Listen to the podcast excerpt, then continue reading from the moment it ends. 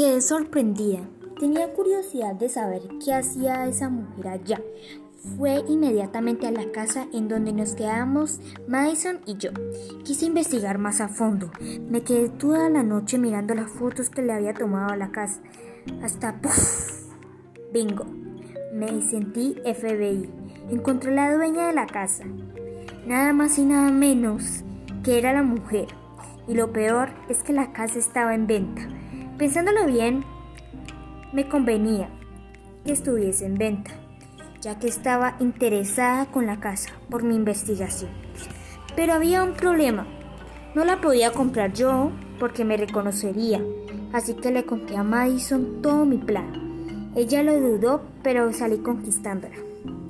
Mañana fuimos directo a la casa. Madison se puso un perfil falso y compró la casa. Fuimos inmediatamente y pude investigar mejor. Tomé foto a toda parte de la casa, por dentro, por fuera.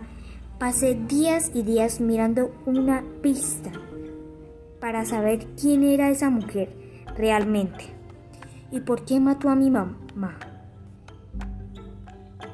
Días después, estaba sentada en el sótano acomodando las cosas. Luego miré la foto de mi mamá. Era la única que tenía. Me pude sentir algo que coincidía y era el fondo de la foto, que era la misma de una de las paredes de la casa. Y otra y atrás de la foto decía mi prima y yo. Me quedé en shock. No pude creer que esa mujer era mi tía. Pero ¿por qué mató a mi mamá? Oh, eso creo.